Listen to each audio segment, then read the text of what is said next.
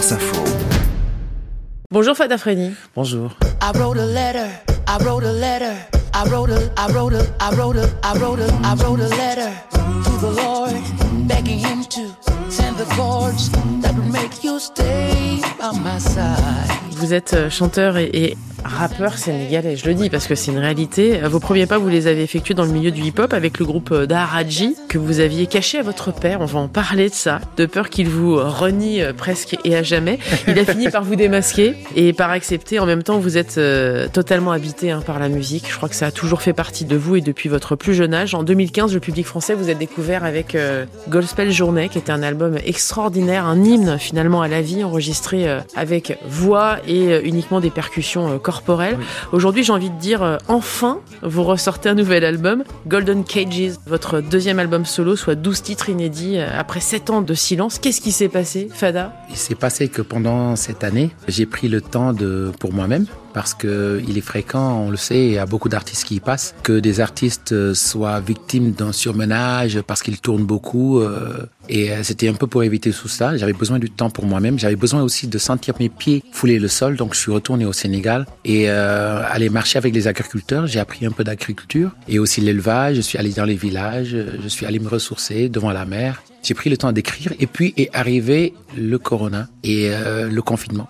Et j'en ai profité pour m'enfermer et écrire ce nouvel album qui est Golden Cages. Donc voilà, entre-temps aussi j'ai eu à tourner avec mon groupe d'origine qui est le groupe Daraji, qui est un groupe de hip-hop euh, sénégalais que tout qui, le qui monde connaît. vraiment, vous êtes des stars. hein, Voilà, qui a gagné déjà le euh, BBC. Awards en Angleterre et tout ça, nominé aux Awards aux États-Unis. Donc j'étais retourné avec le groupe Daraji aussi. Et là, je reviens avec cet album finalement pour montrer que je suis parti, j'étais parti mais pas trop loin. Golden Cages, c'est parce que euh, vous vous positionnez aussi sur euh, notre incapacité par moment à réfléchir par nous-mêmes, euh, avec une moralité et surtout des idées qui sont imposées finalement, qui deviennent un peu la norme. C'est un peu un cri du cœur.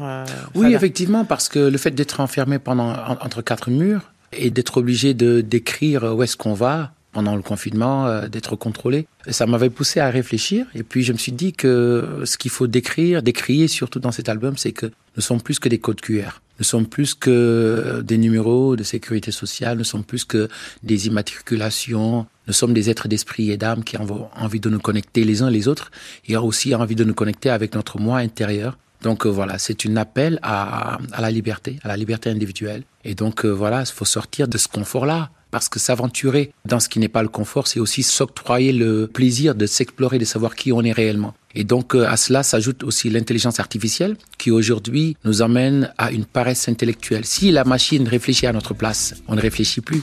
Et du coup, l'humain perdra ce qu'il a le plus cher, c'est son humanité, c'est son esprit.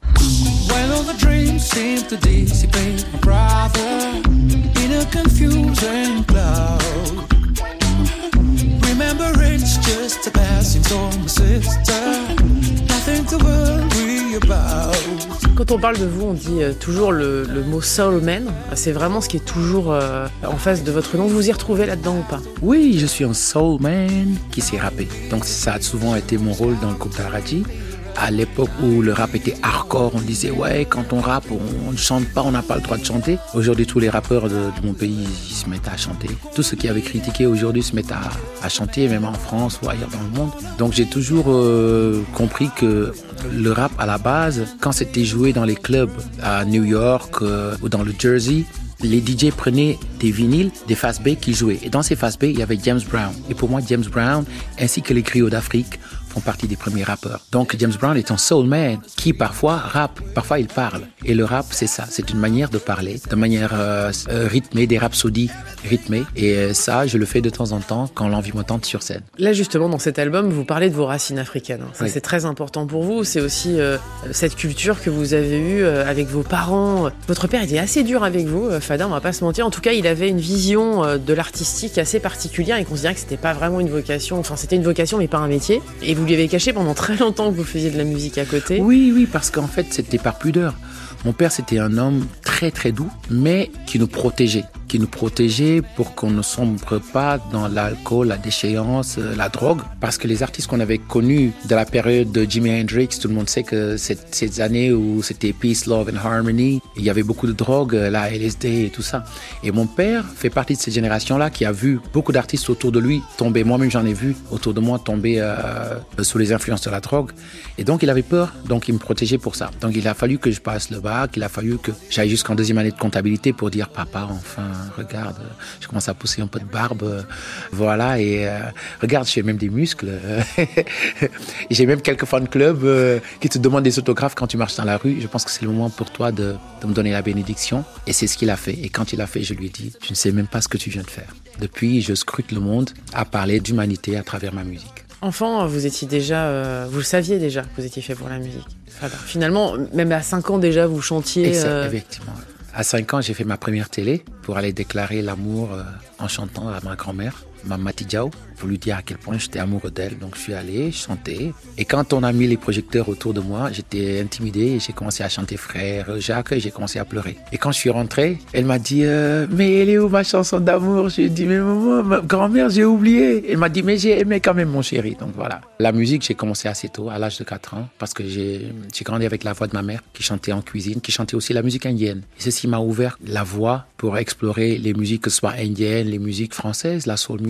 Et donc, du coup, je deviens un métis culturel et c'est ce que j'explore tous les jours à travers ma musique. En quoi vous les représentez, vos parents? Qu'est-ce que vous avez pris d'eux, gardé d'eux? Bah, ils m'ont donné ce que j'ai de plus cher, ils m'ont donné leur humanité, leur générosité. Mon père, c'est quelqu'un qui a toujours accueilli des gens dont je ne connaissais pas le nom à la maison et qui les nourrissait. Et j'ai grandi avec ça, en voyant que la famille, c'était seulement pas les liens du sang, mais c'est un lien à l'humanité et à tous ceux qui sont autour de nous. Et il m'a aussi appris que réussir, ce n'est pas le fait de pouvoir l'emmener à la Mecque, faire le pèlerinage, ou lui acheter une grosse voiture ou une grosse maison. Il m'a appris que réussir, c'est simplement pouvoir tirer tout ce qui nous entoure vers le haut et d'être une lumière dans une communauté. Donc où que tu sois, d'être une lumière et de projeter la vibration positive. C'est ce qu'il faisait.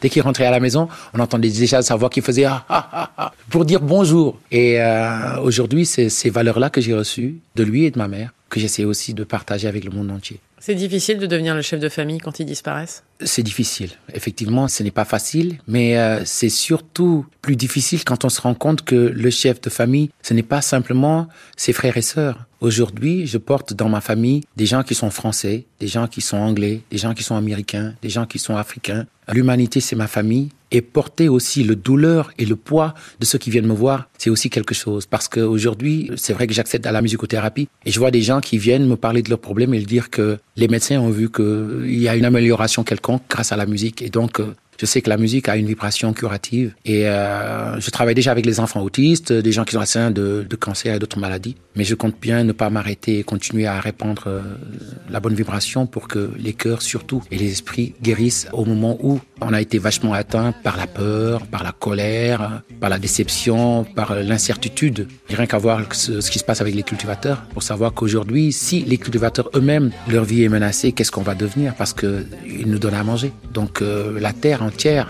est en crise et c'est là où l'artiste joue son rôle de médiateur.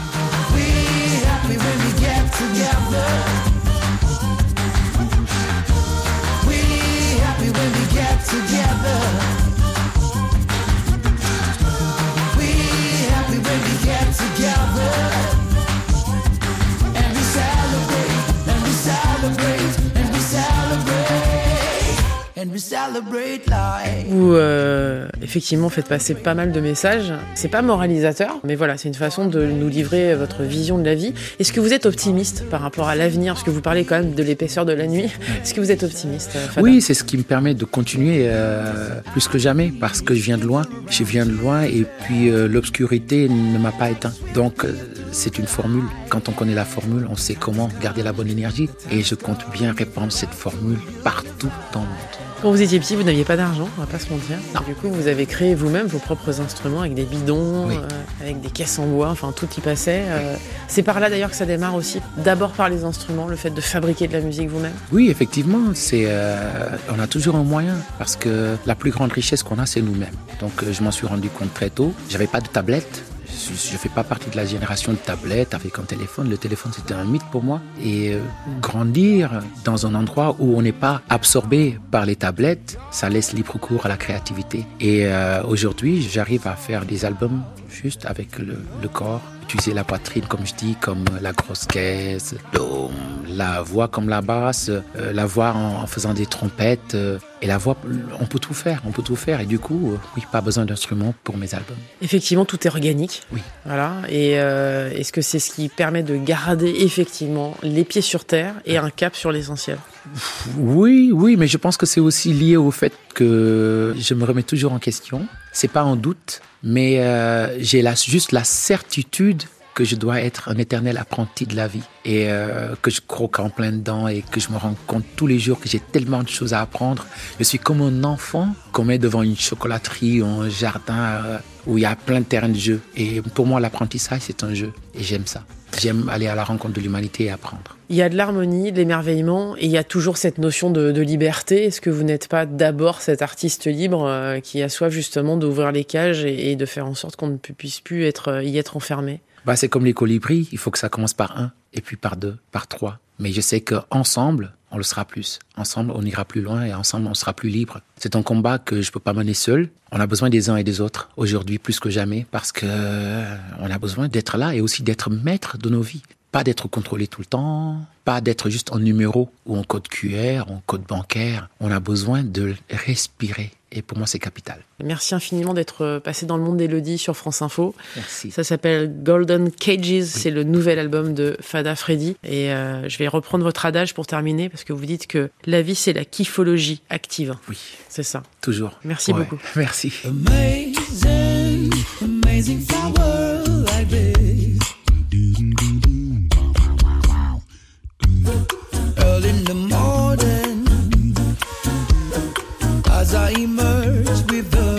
Sun, I can't help smiling.